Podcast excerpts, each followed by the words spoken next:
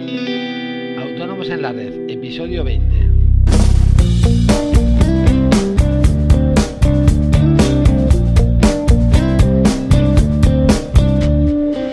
Muy buenos días y bienvenidos una vez más, otro día más a Autónomos en la Red, el podcast en el que hablamos de todo lo que rodea el mundo de los autónomos, de impuestos, en fin.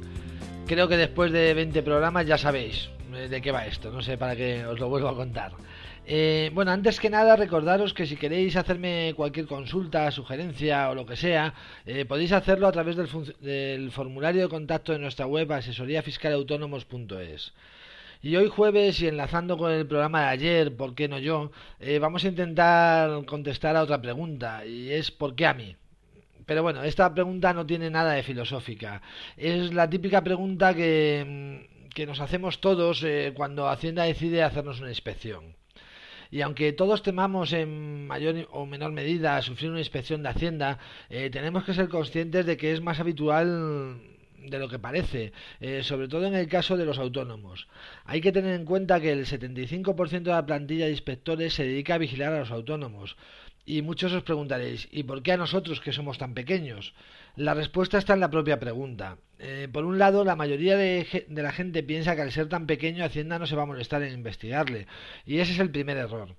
Precisamente al ser tan pequeños la inspección es mucho más sencilla y las posibilidades que tiene el contribuyente de recurrir con garantía son prácticamente nulas.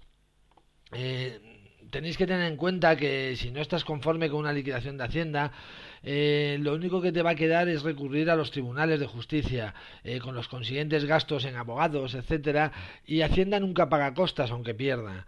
Eso quiere decir que salvo que sean cantidades muy importantes, nunca nos interesará recurrir, ya que los costes del recurso serán más grandes que la sanción, por lo que no interesará recurrir, y eso por desgracia Hacienda lo sabe, y además juega con ello.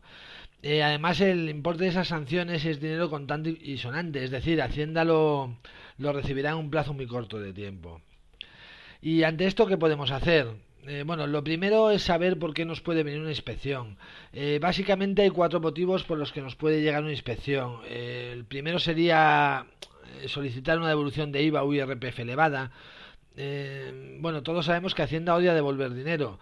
Eh, en el caso del IVA suele haber comprobaciones abreviadas en cuanto a la cantidad es mínimamente importante, aunque yo personalmente he llegado a ver inspecciones por una devolución de 30 euros. En el caso de IRPF, una solicitud de devolución elevada conlleva casi automáticamente una inspección.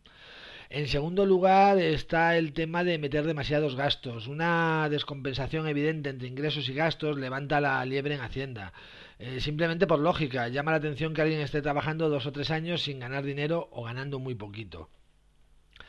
En tercer lugar, eh, que también es evidente, es que hay una, discrepancia en nuestras declaraciones, eh, bien, ya, bien sea entre trimestrales y anuales, entre IVA y RPF y sobre todo está el modelo 347, el de operaciones de más de 3.000 euros una simple discrepancia con nuestro cliente o proveedor en cantidad o trimestre en que se produjo la venta o servicio puede acarrearnos una inspección. Y en cuarto lugar está la inspección aleatoria. Te puede tocar la lotería, aunque en este caso no te pondrás contento.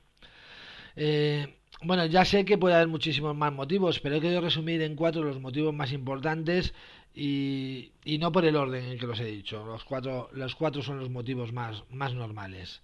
Mm, eh, una vez que ya sabemos por qué puede venirnos una inspección, eh, también sabemos que, como diría yo, cómo no forzar la máquina.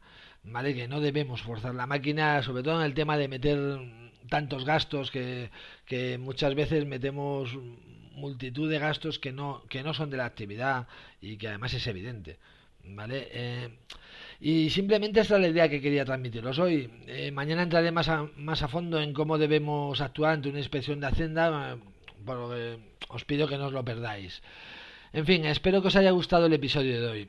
Eh, espero que entre el programa de hoy y el de mañana podáis perder un poco el miedo a Hacienda, aunque sé que es casi imposible. Y no, no olvidéis pasaros por iTunes y valorar el podcast con 5 estrellas para que podamos llegar a más personas como tú. Nos vemos mañana ya por fin viernes en Autónomos en la Red. Adiós.